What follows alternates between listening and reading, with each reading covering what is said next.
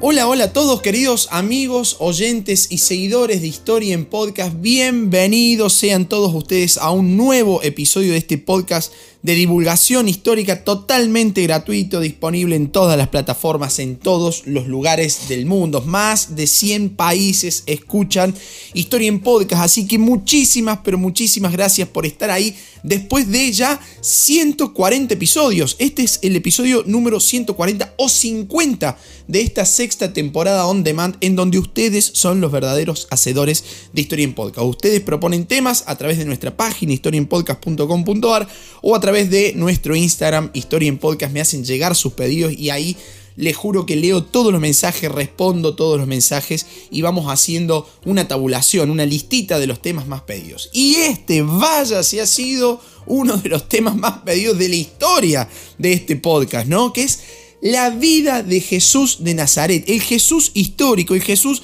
más allá de la religión, más allá del manto del misticismo propio de la religiosidad que envuelve a esta persona. Y me, me he tomado todo el tiempo del mundo para poder armarlo, digamos, ¿no? Y lo quería hacer en un momento especial, y como todos los números redondos de Historia en Podcast, el episodio 100, el episodio 120, en este caso el episodio 50 de la sexta temporada es un episodio especial. Especial para mí y especial para ustedes que tanto, que tanto, que tanto, que tanto han pedido este tema. Recontra solicitado desde hace muchísimo tiempo. Y debo ser sincero en esto, en decir que me costó muchísimo armar.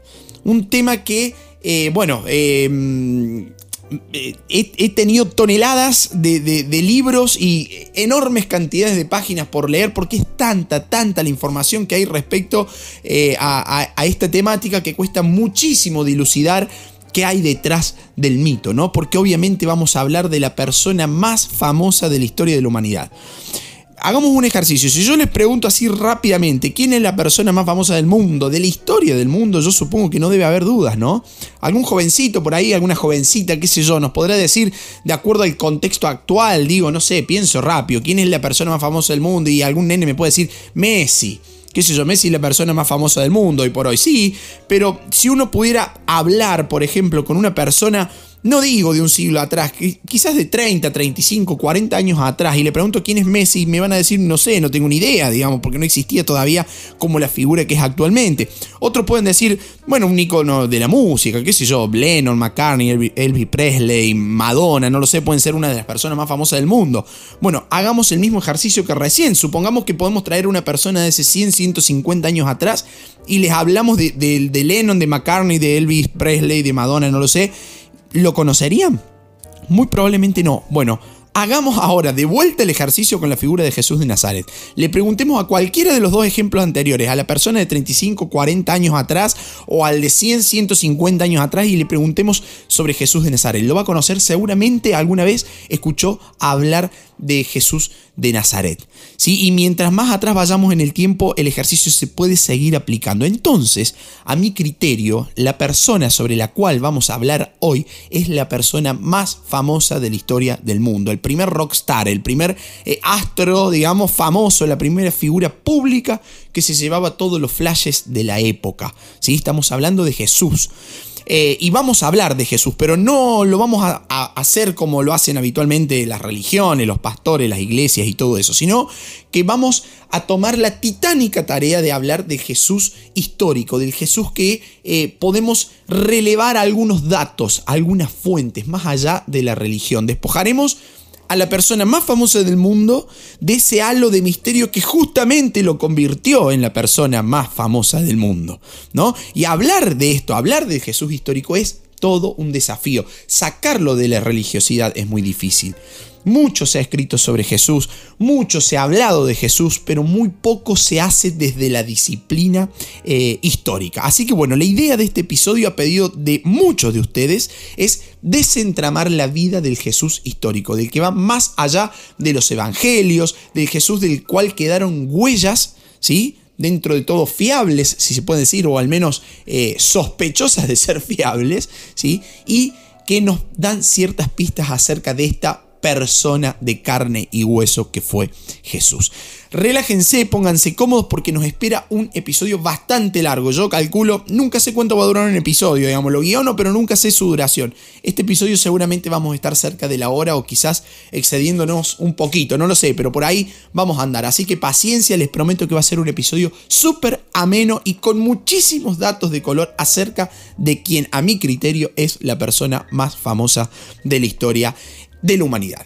Y para empezar nomás debería, deberíamos hacernos una pregunta. A ver, ¿existió verdaderamente Jesús de Nazaret? Bueno, el relato bíblico, que va a ser una de las fuentes, digamos, ¿no? El relato bíblico del Nuevo Testamento, habla de una persona que eh, en verdad eh, existió. Bueno, y según las fuentes que vamos a analizar nosotros acá, digamos, en este episodio, la respuesta a esa pregunta debería ser sí. Jesús existió. Existió una persona que según los análisis históricos hechos por, obviamente, por los expertos en este tema, se llamó Yeshua ben Joseph, o sea, Jesús hijo de José.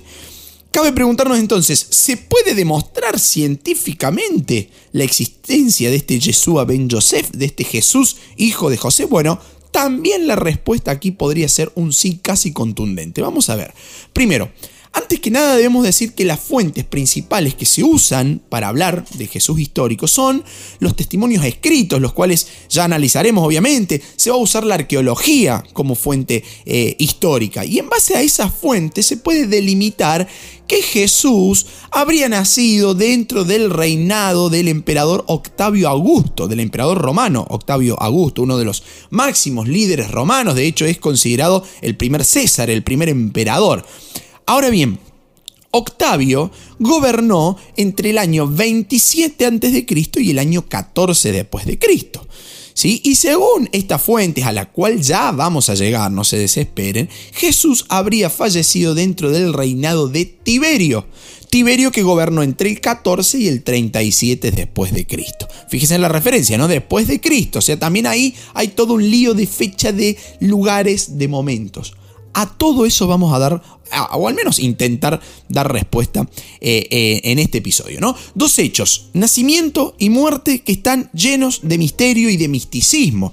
Pero ya volveremos sobre esto un poquito más adelante. Por el momento, solo lo fechamos aproximadamente, ¿sí? Dentro de los periodos políticos y gubernativos del Imperio Romano. Nació dentro del reinado de Octavio Augusto y murió dentro del reinado de Tiberio. Ahora, ¿Cuáles son esas fuentes de las que vengo hablando a partir de las cuales se puede deducir, se pueden deducir estos datos acerca de los dos hechos más icónicos de la vida de Jesús, que son justamente su nacimiento y su muerte? Bueno, acá aparecen una serie de autores, de autores, no estamos hablando únicamente ya de evangelios, sino de autores, ¿sí?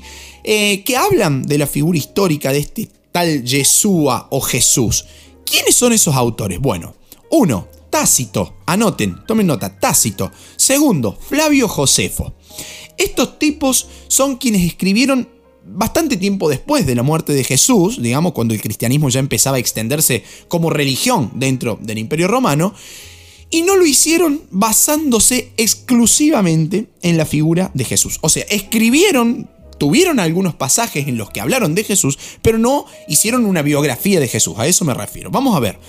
Tácito, por ejemplo, va a escribir sobre Jesús en, sus anales, ¿sí? en los cuales critica al gobierno de Nerón. ¿Sí? que gobernó Nerón, que va a gobernar entre el año 54 y el año 68, ¿sí? bastante después de la vida y muerte de Jesús. Hay Tácito, tiene un pasaje muy interesante en el que dice, lo voy a leer eh, textualmente.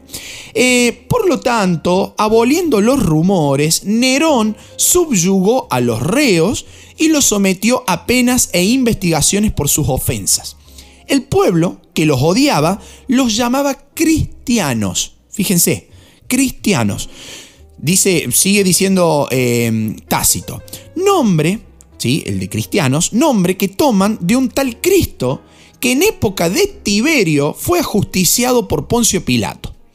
¿Sí? Reprimida por el momento la fatal superstición, irrumpió de nuevo no solo en Judea, de donde proviene el mal, fíjense, de donde proviene el mal, sino también en la metrópoli, es decir, en la ciudad de Roma, donde todas las atrocidades y vergüenzas del mundo confluyen y se celebran. O sea, Tácito está criticando a Nerón, le está diciendo que es un déspota más o menos, Pero aparte mete al medio que hay una secta que se llama cristianos, que no solamente actúa en Judea, sino también en Roma, y tienen que ser perseguidos. Nerón persigue eh, ferozmente a esos, a esos cristianos, digamos, ¿no? Hay muchísimos datos ahí para, para meter, pero eh, al menos esto, ¿sí? Tácito dice, existió un tal Cristo, ¿sí? Que fue justiciado en la época de Tiberio. Súper importante este pasaje eh, de, Tiberio, ¿no? Súper importante primero porque habla de un tal Cristo, que sería la traducción del hebreo Mesías, que significa algo así como ungido.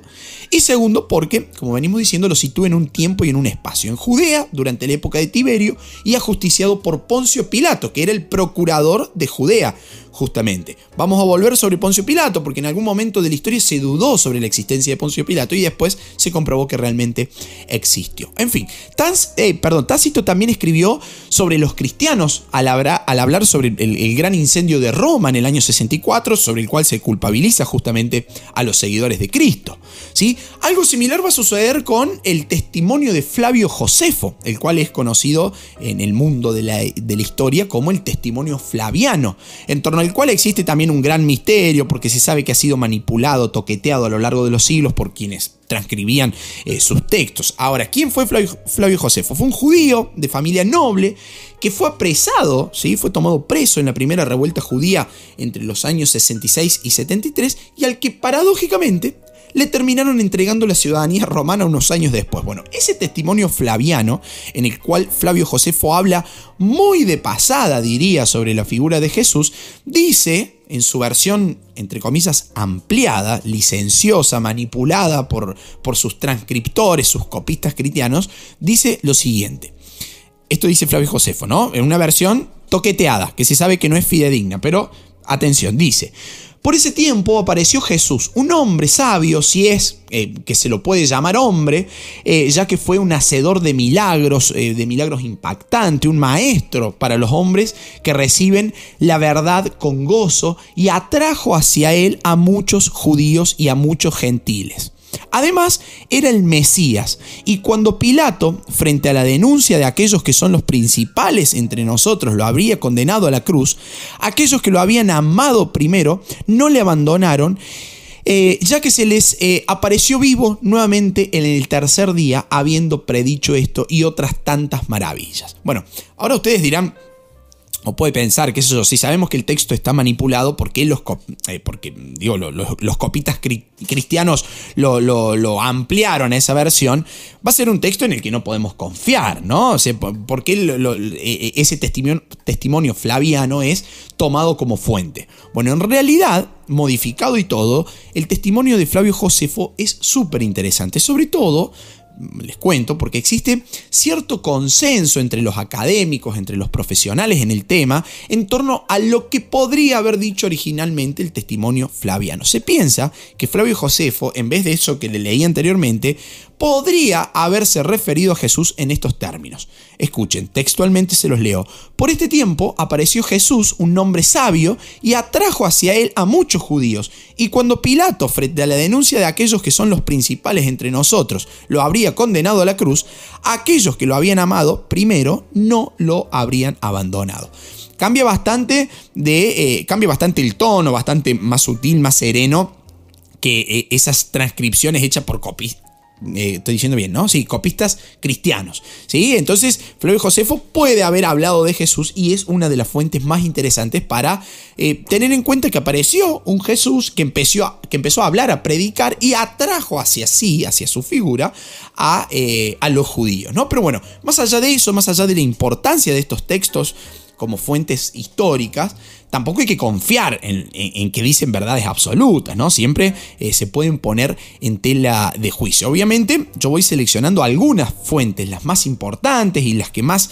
se tienen en cuenta a la hora de hablar del Jesús histórico. Pero puede haber, y de hecho hay bastantes más. Por ejemplo, las fuentes arqueológicas son muy importantes para reconstruir la figura del Jesús eh, histórico y que nos permiten verificar la existencia de estos personajes sobre los cuales eh, venimos hablando y que alguna vez se han puesto en duda, como como les dije recién, el ejemplo de Poncio Pilato. Poncio Pilato se dudó en algún momento de la historia de que realmente haya sido un prefecto romano en la zona de Judea, se dudó de su existencia. Pero resulta que gracias a la arqueología se encontró en el, en el anfiteatro de Cesarea, una, una ciudad eh, romana ubicada en, la costa de Israel, se encontró la famosa piedra de Pilato. Piedra de Pilato que tiene una inscripción en la cual se deja plasmado que Poncio Pilato construyó una edificación en honor al emperador Tiberio, lo cual ya nos sitúa en el contexto, siguiendo la fuente de Tácito, en el cual habría vivido y muerto sobre todo Jesús. ¿Sí? Poncio Pilato, prefecto de Judea, Tiberio, emperador romano, en la misma zona, en el, mismo espacio geográfico. ¿sí? Así que ahí hay, varias pistas como para eh, tener en cuenta y no dudar de la existencia de estos personajes históricos. Y bueno, no, podemos pasar por alto, obviamente, otras de las fuentes más importantes del momento, que son los evangelios.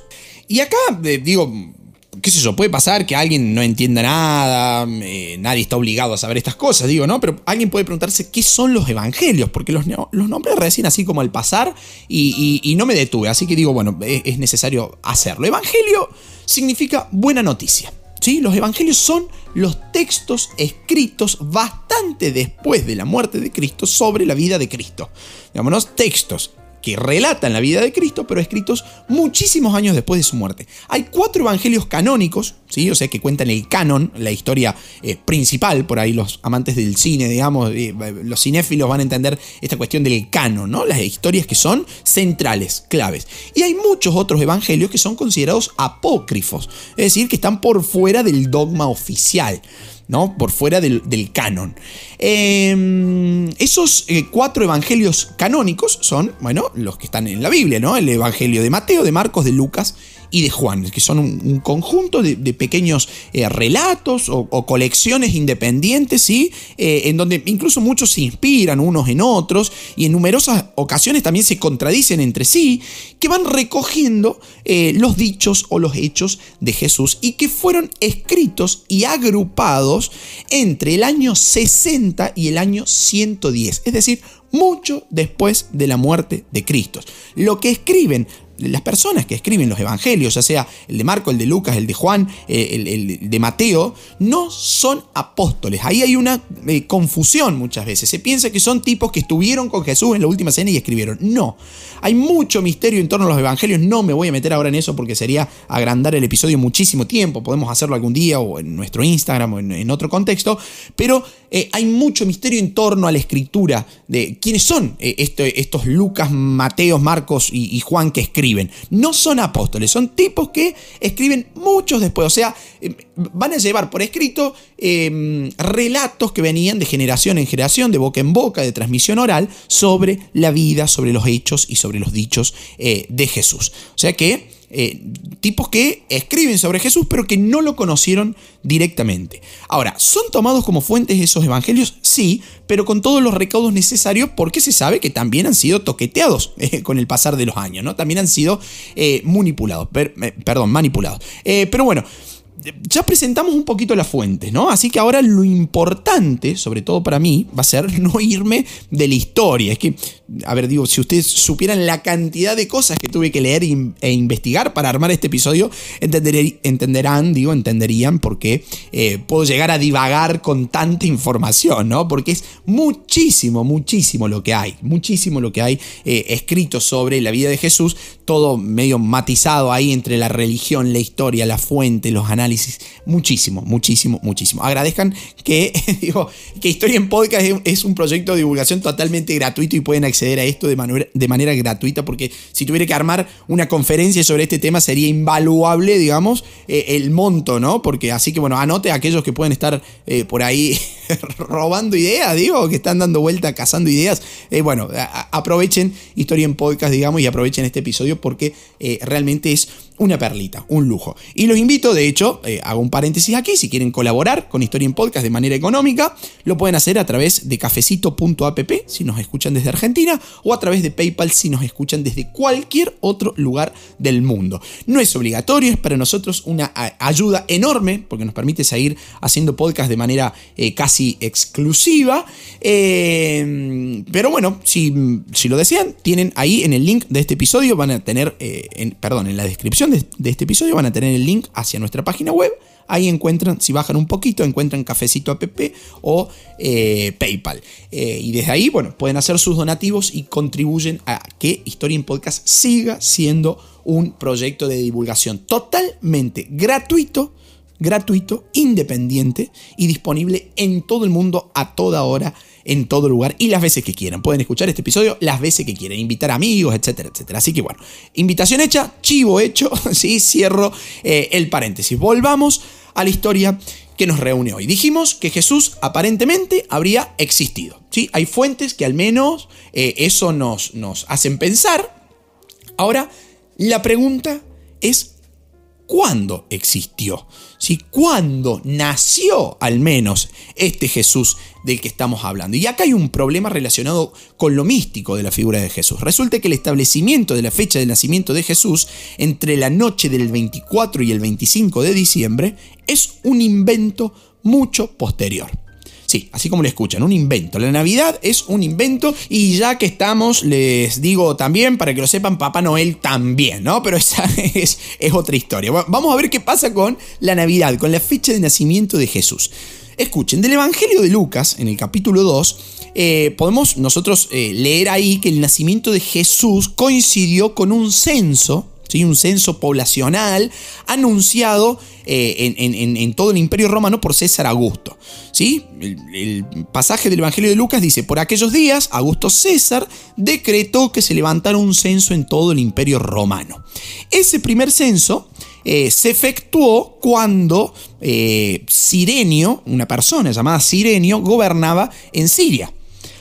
Así que todos tenían que ir a inscribirse a ese censo. Resulta que eh, César eh, Augusto, digamos Octavio Augusto, el emperador romano, realizó un censo en tres ocasiones durante su reinado. En, el año 28 a.C., en el, en el año 8 a.C. y en el año 14 después de Cristo. ¿Sí? Un censo de toda la población romana. Entonces acá fíjense, no estamos hablando del año cero en el cual supuestamente habría nacido Jesús de Nazaret. Estamos hablando, si coinciden los datos, si coincide que Jesús nació en la época de este censo de Octavio Augusto, Octavio Augusto se sabe que realizó tres censos, año 28 a.C., año 8 a.C. y año 14 después de Cristo.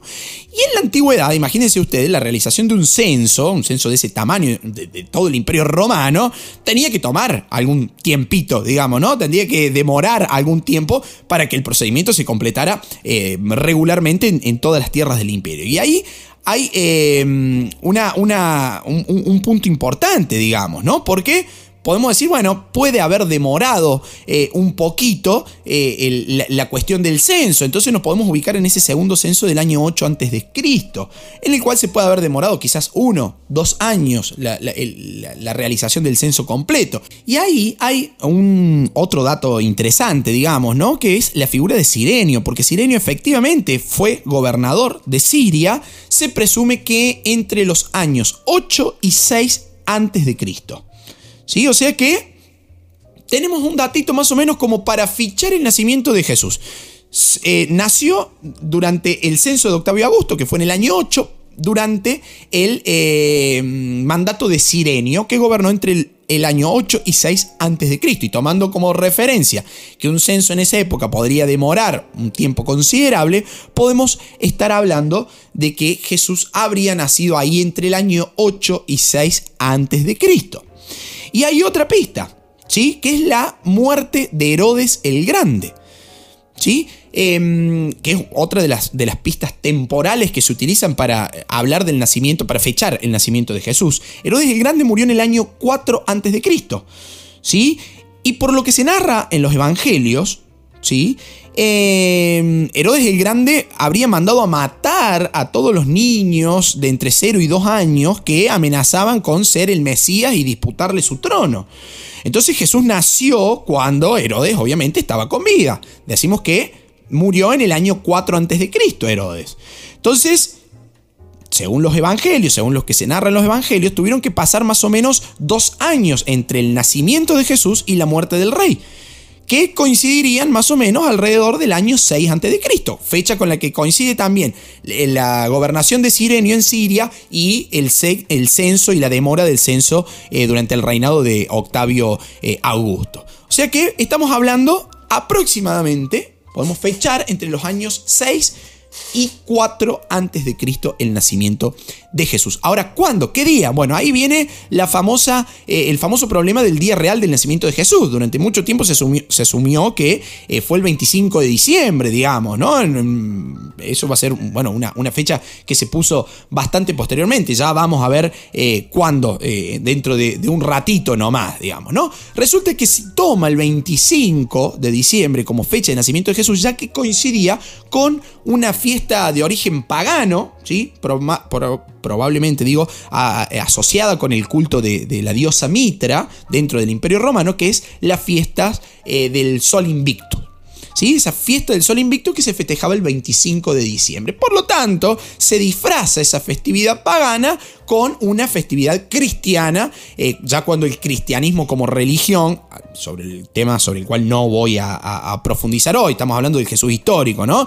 Eh, pero cuando el cristianismo como religión fue oficializado dentro del imperio romano, ¿sí? después de persecuciones, matanzas y montones de cosas que tuvieron que sufrir los cristianos dentro del imperio romano, cuando se oficializa como culto oficial del imperio, se asocia esa fecha de esta festividad pagana del Sol Invicto, el 25 de diciembre, con eh, una conmemoración cristiana, eh, se la asocia con el nacimiento eh, de Jesús. Y con respecto al lugar de nacimiento, o sea, ya tenemos el año, ya tenemos equivocamente, si se quiere, el día, falta saber el lugar de nacimiento. Tema con el que también hay dudas, ¿sí? Porque hablamos de Jesús de Nazaret.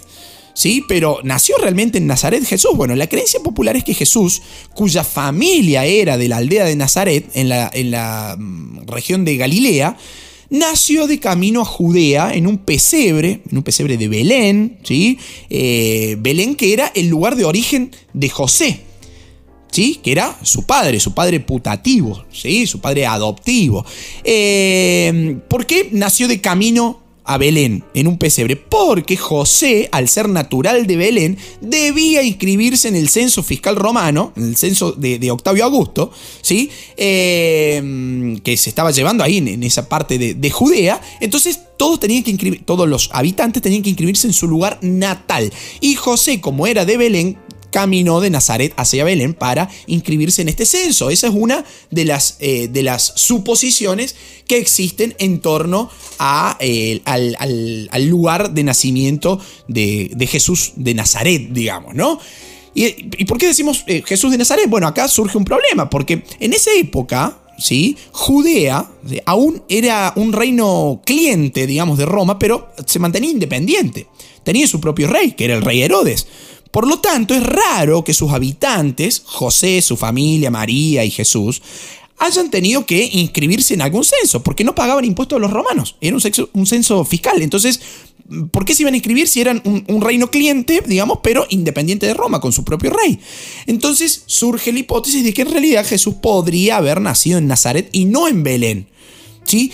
Pero en dos de los evangelios, en el evangelio de Lucas y en el de Mateo, se dice que nació en Belén probablemente para ajustarlo con una vieja profecía.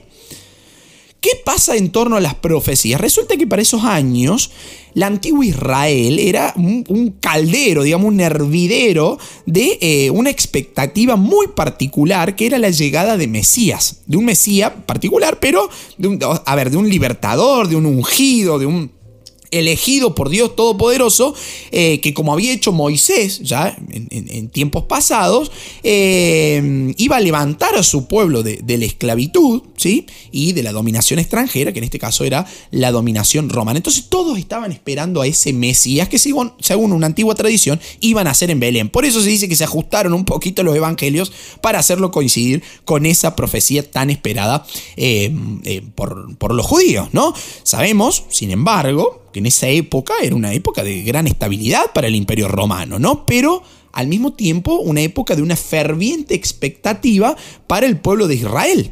¿Sí? Todos estaban esperando ese Mesías. ¿Cuándo iba a llegar ese Mesías? Bueno, acá entra en cuestión la astronomía. La astronomía de los antiguos babilonios y de los antiguos persas, que ya lo esperaban al Mesías, digamos, ¿no? Lo esperaban alrededor del año 7 o 6 antes de Cristo. Fíjese, el año 6 ya se está llevando todas las luces en, la, digamos, en, la, en el punto, en la fecha en la cual habría nacido eh, Jesús.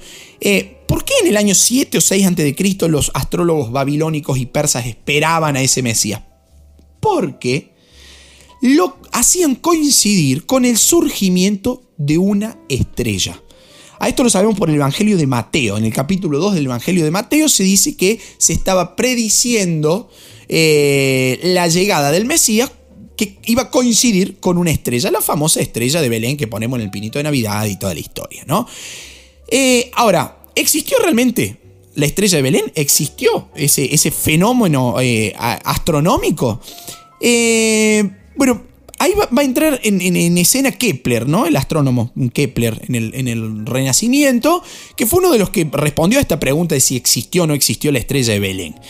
Porque en 1603 Kepler observó un fenómeno muy luminoso en el cielo, no un cometa, sino lo que podría haber sido aparentemente la aproximación o la conjunción de los planetas Júpiter y Saturno dentro de la constelación de Pisces.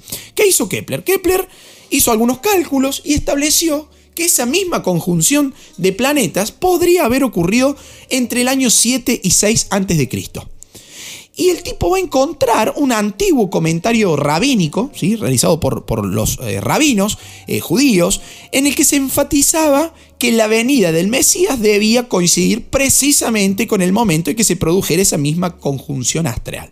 De todas formas, es necesario, eh, eh, eh, va a ser necesario esperar recién hasta el siglo XIX para aclarar lo que pasó con ese fenómeno astronómico observado por, por Kepler y lo vamos a saber gracias sobre todo a la publicación de dos importantes documentos. Primero, en el año 1902, la, publicación de la tabla planetaria, ¿sí? que es un papiro egipcio en el cual están registrados con exactitud los movimientos planetarios y en particular por la observación directa ¿sí? de esta conjunción de, Júpiter, de Júpiter y Saturno en la constelación de Pisces en el año 7 antes de Cristo. Se define como eh, un, un, evento astronómico muy brillante en el cielo. Y el, segundo documento importante em, eh, publicado, dije en el siglo XIX recién y, estoy hablando del año 1902, ¿no? Pero bueno, siglo XX, comienzo del siglo XX, fin del siglo XIX, comienzo del siglo XX, lo planteemos así. Eh, el segundo documento va a ser el calendario estelar de Sipar, que es una, tabla escrita en, en cuneiforme, en caracteres cuneiformes de origen babilónico, donde se relatan los movimientos de las estrellas en el año 7 a.C., en el que según los astrónomos babilonios, esa conjunción habría ocurrido tres veces, el 29 de mayo, el 1 de octubre y el 5 de diciembre. ¿Sí? Fíjense ustedes eh, qué, importante para fechar ahí. Estamos entre el año 7, 6 a.C., como mucho nos podemos extender hasta el año 4 a.C. para establecer el año de nacimiento eh, de eh, Jesús va a quedar dudas en torno al día. Eso sí, va a quedar. ¿sí? No, no se va a saber el día. Recién en el año 354 se va a institucionalizar el 25 de diciembre como fecha del nacimiento de Jesús. ¿Quién lo hizo? ¿Quién dijo, che, Jesús nació el 25 de diciembre? El Papa Liberio. Y acá hay un dato muy curioso. Escuchen bien porque es interesantísimo. Los romanos tenían como año de origen, digamos como año cero, si se quiere, lo que nosotros conocemos actualmente como el año 753 a.C. ¿Por qué los romanos tenían como año cero el año 753 a.C.? Porque era la fecha de fundación de Roma. La fecha que se conocía como ab urbe condita, es decir, desde la fundación de la ciudad. En este caso, desde la fundación de la ciudad de Roma. Y así se contaban los años. Por ejemplo, año 10 ab urbe condita. Es decir, año 10 desde la fundación de Roma, o año 100 ab urbe condita. Se abrevia AUC. Si alguna vez lo leen, se van a acordar de este episodio. ¿sí? De esa forma contaban los años los romanos. Pero en el siglo VI, un monje llamado Dionisio, Dionisio el Exiguo, se encargó de calcular la fecha exacta de la Pascua. Y el tipo no tuvo mejor idea que ordenar los años de acuerdo al nacimiento de Jesús. Y según los cálculos de Dionisio el Exiguo, Jesús habría nacido en el año 753 ad urbe condita. Es decir, si tenemos como fecha de origen de la ciudad de Roma el año 753 a.C. y Dionisio el Exiguo dijo, nació 753 años después de la fundación de Roma, nos da como resultado el año cero. ¿Sí? Así nacía una nueva forma de contar los años, el famoso Anno Domine, ¿sí? año después de Cristo. En, español lo conocemos de esa forma, ¿no? Que se usa hasta la actualidad. Recontraerrado en sus cálculos Dionisio el Exiguo. ¿sí? Eh, más allá de equivocado o no, el tipo había terminado de sellar la fecha de nacimiento de Jesús el día 25 de diciembre del año cero. Fíjense qué loco, ¿no? Porque equivocado o no, la iglesia lo aceptó en ese momento y con reformas de por medio, reformas de calendario y qué sé yo qué, es cierto, o sea, no, no, no podemos negar que se ha reformado ese calendario, vamos a llegar con ese mismo sistema de antes de Cristo y después de Cristo hasta el día de hoy. En fin, ¿vieron cuántos misterios hay solamente en torno al nacimiento de Jesús nomás? Imagínense con el resto de su vida, llevo, eh, no sé cuánto llevo porque no, no puedo ver el tiempo, pero debo llevar casi 20 minutos hablando de los misterios en torno al nacimiento de Jesús. ¿no? Imagínense lo que va a pasar con el resto de su vida. A ver, repasemos, ¿qué tenemos hasta acá? Tenemos que hacia el año 6 a.C., tanto eh, eh, Isabel, digamos, según los evangelios, que era una, una esposa de un sacerdote llamado Zacarías, ¿sí? junto con su prima María, ¿sí? habrían quedado embarazadas.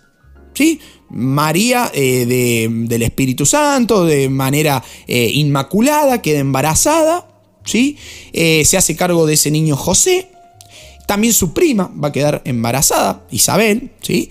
Eh, José, debido a este censo anunciado por el emperador Augusto, en el que los hombres debían regresar a, sus ciudades de origen, eh, del origen de sus familias, digamos, para registrarse, se dirigió de, de Nazaret a Belén.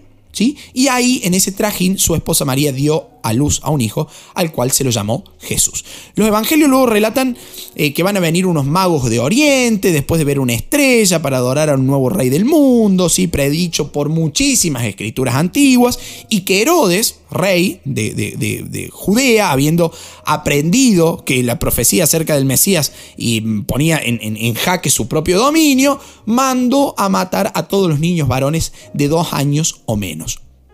Episodio del que encontramos algunas huellas en Flavio Josefo, sí, pero del que nadie más habla absolutamente nada.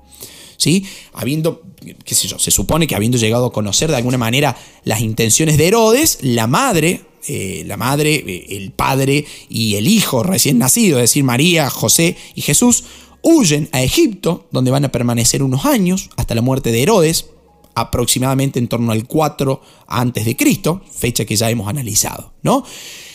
Y acá se viene el misterio mayor, porque a excepción de la referencia en el Evangelio de Lucas, la referencia a Jesús, digo, eh, quien lo, fecha o lo, pone a los 12 años de edad eh, eh, durante una peregrinación a Jerusalén, Jesús aparentemente se habría perdido, sus padres lo pierden, que tardaron casi tres días en encontrarlo, lo encontraron mientras discutía unas cuestiones doctrinales con los doctores del templo de Jerusalén, Salvo esa mención del Evangelio de Lucas, que lo, fecha a los 12 años de edad, no se sabe absolutamente más nada sobre la infancia y sobre la juventud, sobre la vida adolescente de Jesús.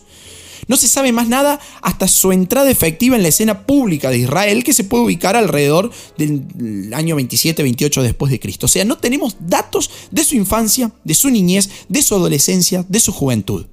Si no se sabe quién lo educó, dónde se educó, eh, nada, nada. No, mucho se ha, hablado de sus amoríos en esa época, por ejemplo. ¿Sí? Quizás el caso más famoso sea el de María Magdalena, quien, según algunos evangelios apócrifos, podría haber llegado a ser su amante, su esposa, su novia, qué sé yo, pero sobre la cual nada dicen los evangelios canónicos, es decir, los aceptados por, por la Iglesia eh, católica digamos, ¿no? Eh, ¿no? ¿no? se sabe, es un misterio la vida de Jesús desde su niñez, salvo este pasaje que, lo, que dice Lucas eh, y lo menciona, con, lo nombra con 12 años de edad en el templo, el resto no se sabe más nada. Tampoco eh, hay una fuente fiable sobre eh, el punto de vista histórico, digamos, ¿no? que nos describa el aspecto físico que tenía Jesús. Es decir, todo lo imaginamos joven, delgado, de pelo largo, de pelo castaño, ¿no? Y acá pasa algo curioso, porque recién a finales del siglo IV, vamos a encontrar una representación que se ajuste a esa descripción que, vaya coincidencia, estaba inspirada en filósofos paganos, en filósofos antiguos, incluso en uno de los más importantes dioses romanos que era Júpiter. O sea, lo representan a Jesús como un filósofo, como un dios romano. ¿Dónde está esa representación que les digo que eh, recién a finales del siglo IV la vamos a encontrar? En las catacumbas de Comodilla, en Roma. Ahí encontramos eh, la, representación, la primera representación gráfica del aspecto físico de Jesús, que ya sabemos estaba amalgamada con eh, filósofos, con eh, la figura de filósofos barbudos, digamos, ¿no? ¿Qué sé yo? Castaños, no lo sé. Como que sufrió un blanqueamiento, van a decir algunos, la, figura de Jesús, ¿no? Otro tanto pasa con la, famosa eh, sábana santa o el sudario de, Turín, el sudario que tuve la oportunidad de conocer en el año 2019 y es realmente increíble estar al, frente de eso, pero sobre el cual también existen muchísimas dudas. Se le han hecho prueba de carbono 14 y dicen, no, en realidad la sábana santa de Turín es, del siglo XI, XII, XIII, no recuerdo ahora el, siglo exacto, es de la Edad Media, digamos, ¿no? Nada tiene eh, que ver con, la sábana que supuestamente cubrió a, Jesús de Nazaret en, su tumba, ¿no? Fíjense todo, todos los, los, misterios que hay en torno eh, a Jesús, ¿no? Incluso eh, hay un misterio muy importante que es a la a, la familia de Jesús. Muchos van a decir Jesús tuvo hermanos. Y a decir verdad, en los evangelios abundan las referencias a que Jesús realmente tuvo hermanos. Y, hermanos en plural, digo, no uno, sino varios. Eh, se los nombra a Santiago, a José, a Simón, a Judas, incluso hasta dos hermanas mujeres, pero que hasta el día de hoy no se le conocen los nombres. Uno de sus hermanos, Santiago, fue uno de los testigos que vieron a Jesús resucitado, er, perdón, resucitado y que se va a convertir eh, este Santiago en uno de los pilares de la comunidad cristiana de, Jerusalén tras la muerte de, su propio hermano Jesús. Y acá hay, que decir algo importante porque la Iglesia Católica ha interpretado dentro de su dogma oficial que el término hermano que se usa en los evangelios puede ser utilizado también como hermanastro. O sea, estas personas pueden haber eh, llegado a ser medios hermanos de, de, Jesús, ¿no? Producto de un matrimonio anterior de José, por ejemplo. ¿Sí? La cuestión es que recién entre sus 28, 30, 33 años aproximadamente, Jesús habría iniciado su ministerio entre el año 27 y 28. Y si nació en el año eh, entre los años 6 y 4 a.C., estamos hablando de un tipo que tenía 30, 33 años cuando aparece en la vida pública, cuando empieza su ministerio, la difusión de su mensaje. Difusión que, eh, o ministerio, que eh, Jesús inicia siguiendo a un similar suyo, a un colega, podríamos decir que es Juan el Bautista. Juan el Bautista, que se llama así porque justamente fue el encargado de bautizar en las aguas del río Jordán a Jesús. Juan el Bautista va a ser asesinado por el hijo del rey Herodes, ¿sí? el mismo que había querido matar a, Jesús niñito, digamos, eh, este hijo de Herodes que se llamó Herodes Antipas lo mata a Juan el Bautista por esta divulgación de este mensaje de amor, de paz, de mm, poner la otra mejilla, qué sé yo, que asimismo esa muerte de Juan el Bautista no lo echó atrás a Jesús, no lo hizo menos, ¿sí? Jesús se animó a seguir con su ministerio y con la difusión de su mensaje, un mensaje que incluía la paz, el amor a los enemigos y sobre todo el advenimiento de una nueva era de justicia y de paz, la famosa era del reino de Dios, un reino terrenal en el que Israel sería liberado de sus opresores y dominaría a otras naciones del mundo, un reino eh, que según el mensaje de Jesús era un reino para los pobres, para los humildes. ¿Sí? Ahí se empieza a, enliar la cosa. Ahí se nos comienza a armar el lío. Porque el tipo, porque Jesús, digo, se, cargó enemigos realmente pesados, enemigos heavy metal. A ver, se cargó a los religiosos de su época, a los fariseos, a los escribas del templo, eh, del templo de Jerusalén, que eran el, dogma oficial por ese momento, y se cargó incluso al imperio romano. Empezó a ser tomado como un agitador político, como un, revoltoso que llamaba a la sedición, un tipo que, que llamaba a no pagar impuestos a Roma por ejemplo, y que encima tenía el tupé de decirse hijo de Dios, de autoproclamarse Mesías, era como un montón, digamos, ¿no? Fue entonces cuando el órgano político que dirigía a los judíos, que se llamaba Sanedrín, acusa a Jesús ante el prefecto Poncio Pilato, quien en nombre de Roma lo juzga y lo ejecuta. Surgen muchas preguntas acá. Por ejemplo, ¿fue realmente crucificado Jesús? ¿Por qué fue crucificado? ¿Qué pasó con su cuerpo?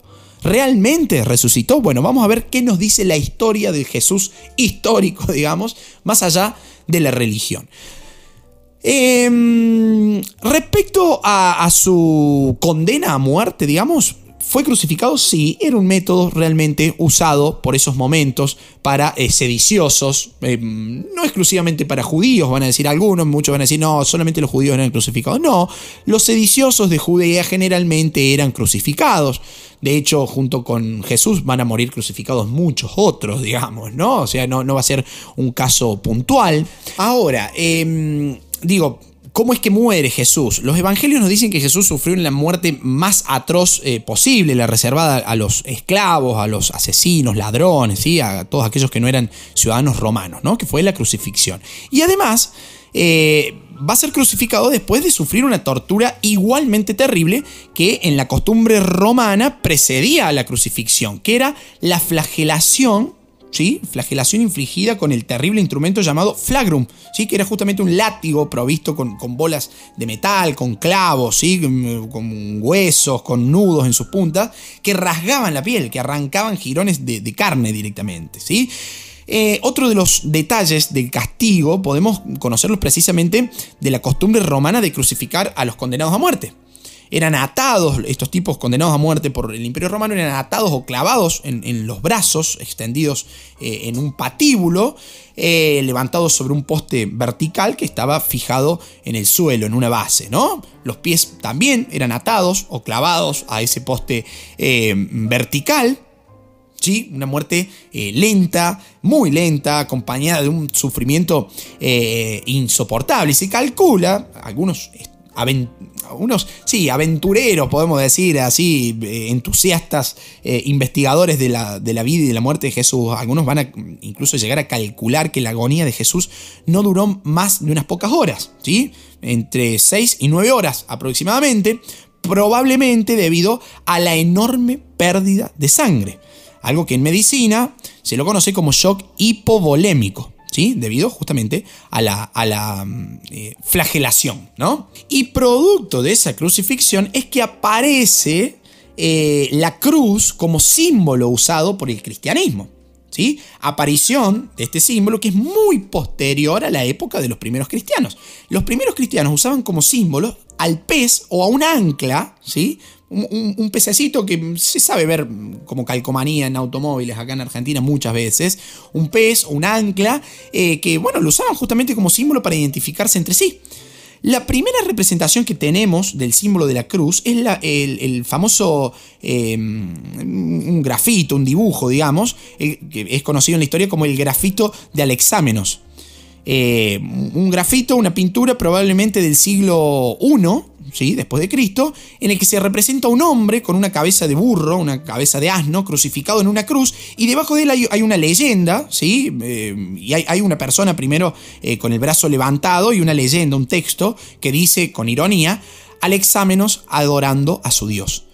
¿Sí? Ahí recién tenemos la primera referencia a, la, cruz como símbolo, ¿no? El grafito de Alexámenos, siglo I después de Cristo. Hasta el siglo III no se va a empezar a usar la cruz como símbolo del cristianismo. Y hasta la Edad Media no van a aparecer en las primeras cruces con Jesús eh, incluido. Digamos, ¿no? Fíjense qué, curioso eso, ¿no? Un símbolo que es muy posterior a la muerte de, de Jesús, ¿no? Ahora, ¿qué pasa con ese Jesús después de su muerte? Y ahí surge una duda respecto a la tumba de Jesús. ¿Sí? Eh, porque Jesús va a ser ejecutado por, por, la justicia de esos momentos y no se sabe qué hizo la justicia de ese momento realmente con su cuerpo.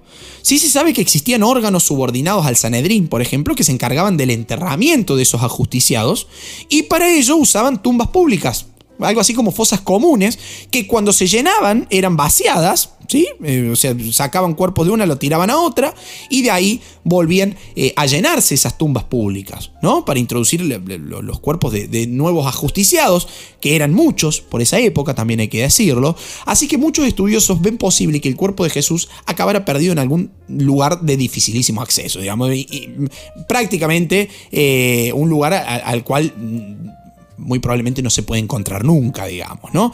Y acá aparece una figura clave, tanto para la historia eh, en sí como para la construcción del relato religioso, que es, o, que fue, mejor dicho, eh, la figura de José de Arimatea. ¿Quién fue este tipo? Fue aparentemente un funcionario funcionario encargado del enterramiento del cuerpo de Jesús. Habría sido un miembro respetado del Sanedrín, encargado de dar sepultura en, una de esas tumbas que venimos hablando, de esas tumbas públicas comunes, al cuerpo de Jesús. ¿Qué sucede aquí? Que para los seguidores de Jesús, al no tener acceso al cuerpo, incluso años después de su muerte, y solamente tener que venerar un sepulcro vacío, surgió la creencia de la resurrección, que a partir era una creencia muy arraigada en las religiones del Mediterráneo por esos años. Primero se habló de una resurrección en espíritu, luego eh, los relatos bíblicos van a ir mutando eh, a las resurrecciones en cuerpo y alma, que se hacen evidentes en las apariciones corpóreas que Jesús va a tener a sus seguidores. Incluso con el transcurrir de los tiempos ya se habla de una ascensión en cuerpo y alma a la par de Dios. ¿Sí? Como recompensa a Jesús por su sacrificio. Pero bueno, eso ya será parte de la construcción del relato eh, si se quiere, mitológico, religioso de la figura de Jesús. Relato que no siempre coincide con los escasos datos que contamos los historiadores para reconstruir la vida del Jesús histórico, digamos, ¿no? Del Jesús más allá de la religión. Y en torno a este concepto, digamos, del Jesús más allá de la religión, de Jesús histórico, em, todas las confusiones que van a existir y la mezcolanza de datos, tiene que ver con todos los procesos posteriores, digamos, ¿no? La, formación de la comunidad cristiana, la, formación de esta comunidad de seguidores eh, en torno al mensaje que difundía eh, Jesús de Nazaret. Eh, a la persecución que han sufrido los cristianos dentro del Imperio Romano, a su posterior aceptación como dogma y, su, y la conversión, digamos, a religión oficial del imperio, digamos, ¿no? Algo que los emperadores Constantino y Teodosio tuvieron mucho que ver. Y acá la figura de Constantino va a ser clave, porque eh, en, el famoso edicto de Milán del año 313, eh, Constantino reconoce la libertad de culto. Después va a venir Teodosio y dice, no, bueno, eh, el cristianismo, religión oficial del imperio. Pero la figura de Constantino es clave, porque su madre va a ser la encargada de recorrer la zona en la que supuestamente habría vivido y, muerto Jesús de Nazaret para identificar los denominados santos lugares en Jerusalén, que son los lugares en los que se desarrolló la vida y la muerte de Jesús. Santos lugares que no encajan con la arqueología. Resulta que van a ser fijados justamente por Helena, la madre del emperador Constantino, y que justamente Santa Helena es la patrona de los arqueólogos. Fíjense que hay contradicción, ¿no? Patrona de los arqueólogos que se equivocó en todos los lugares que, fechó como los lugares eh, sagrados. Eh, Elena, por ejemplo, eh, va a decir en este lugar eh, murió, en este lugar se desarrolló el Vía Crucis y no va a tener en cuenta que la ciudad de Jerusalén había sido reformada totalmente por el emperador Adriano tras los destrozos de la, de la Segunda Guerra Judeo-Romana que hemos analizado acá en, en, Historia en Podcast en el episodio relacionado eh, a los hebreos. Así que los lugares santos que ella creía haber encontrado en sus excavaciones no se correspondían en realidad con los lugares en los que originalmente se había desarrollado la vida de Jesús. El ejemplo número uno es el del Vía Crucis. El, el peregrinaje actual sale de la fortaleza de la fortaleza Antonia y se dirige hacia el monte Calvario. Sin embargo, es muy probable, es muy posible que Jesús eh, hubiera sido juzgado en el antiguo palacio de, Herodes, ¿sí? sede del pretorio, que se encuentra en otra zona de la ciudad, debajo del barrio armenio, siendo el itinerario del Vía Crucis muy diferente eh, a, lo que Santa Elena, digamos, a lo que Elena, la madre de Constantino, ha, eh, ha propuesto, digamos, ¿no? O sea, Posterior a la, muerte de Jesús, ¿sí? termina lo que es la vida de Jesús histórico y comienza lo que es la vida del Jesús eh, de la religión, del Cristo de la fe, como dicen los libros. Eh, dado que comienza la difusión, pasa lo siguiente, ¿no? Después de la muerte, estos famosos tres días, según los evangelios, en donde Jesús de Nazaret resucita entre los muertos, va apareciendo primero a unas mujeres, algo que es inaudito en ese momento, el testimonio de una mujer no valía nada, no era tenido en cuenta, y de repente eh, es el, punto clave dentro eh, de las referencias al, al Jesús post-mortem, digamos, ¿no? Se le aparece a su madre, se le aparece a los discípulos, después mm, después de, digo, de, todos estos hechos, se le va a aparecer a más de 500 personas, digamos, ¿no? O sea, ese Cristo, ese Jesús ya está más vinculado con el Cristo de la fe que con el Jesús histórico. Podríamos hacer un episodio específico de la historia del cristianismo, que es otra historia, porque va a estar basada en este Cristo de la fe, pero que poco va a tener que ver con el Jesús histórico que hemos tratado de analizar en este episodio y que espero haber estado a la altura, porque es inconmensurable el esfuerzo que he tenido que hacer para armar este episodio. Sí, un episodio que me ha demandado muchísimo, pero muchísimo tiempo y que espero haya sido de su agrado. Si así ha sido, me lo pueden dejar, si me escuchan desde Spotify, por ejemplo, en un comentario aquí al, al, pie. ¿Qué te pareció este episodio? Me lo comentan. Si me escuchan desde Apple Podcast eh, o desde Google Podcast, me pueden hacer llegar su comentario a través de nuestra página web, historienpodcast.com.ar o a través de nuestro Instagram, historienpodcast. Pueden comentar, pueden valorar este podcast, pueden eh, compartirlo, todo. Y de este lado, siempre, siempre estaré para darles una respuesta y para agradecerles por estar ahí del otro lado después de más de 3 años y después de más de 140 episodios. Queridos amigos, hasta aquí el episodio de hoy. Será hasta una próxima oportunidad en donde la historia nos vuelva a encontrar. Chao, muchas gracias.